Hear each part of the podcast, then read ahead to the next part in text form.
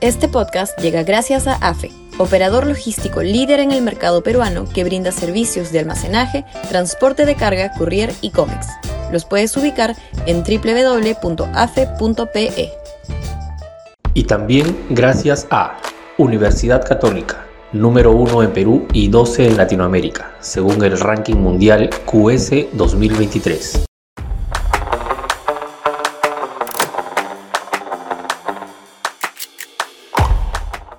Congreso más beligerante. Sudaca, Perú. Buen periodismo.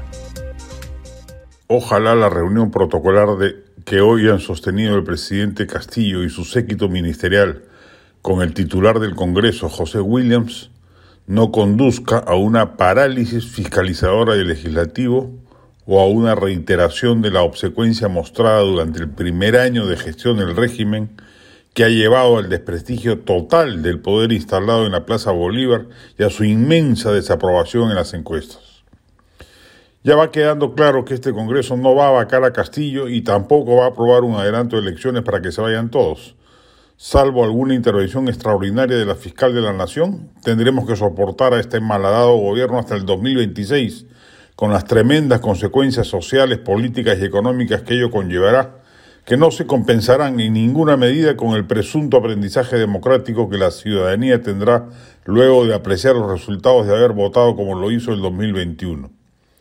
Lo que se esperaría al menos es que en los cuatro años de mandato que le restan al régimen, el Congreso se esmere en controlar sus desmanes, corregir sus entuertos, porque hasta ahora no deja sin efecto los dos decretos supremos laborales que son un misil contra la inversión privada e interpelar y censurar a cuanto impresentable ministro decía nombrar el mediocre inquilino palaciego.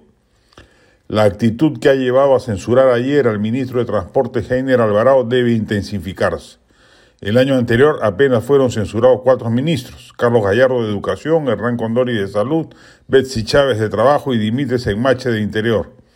Dada la escandalosa ineptitud de los 70 ministros nombrados por Castillo en su periodo gubernativo, récord histórico de volatilidad ministerial, ese número debiera haber sido infinitamente mayor.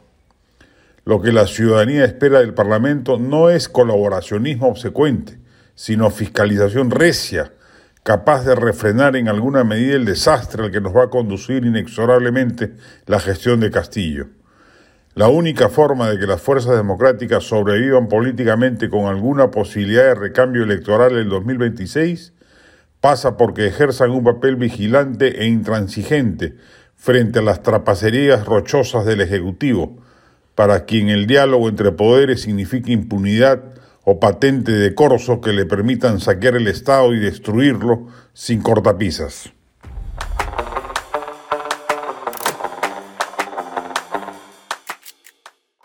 Este podcast llegó gracias a AFE, operador logístico líder en el mercado peruano que brinda servicios de almacenaje, transporte de carga, courier y cómics. Los puedes ubicar en www.afe.pe.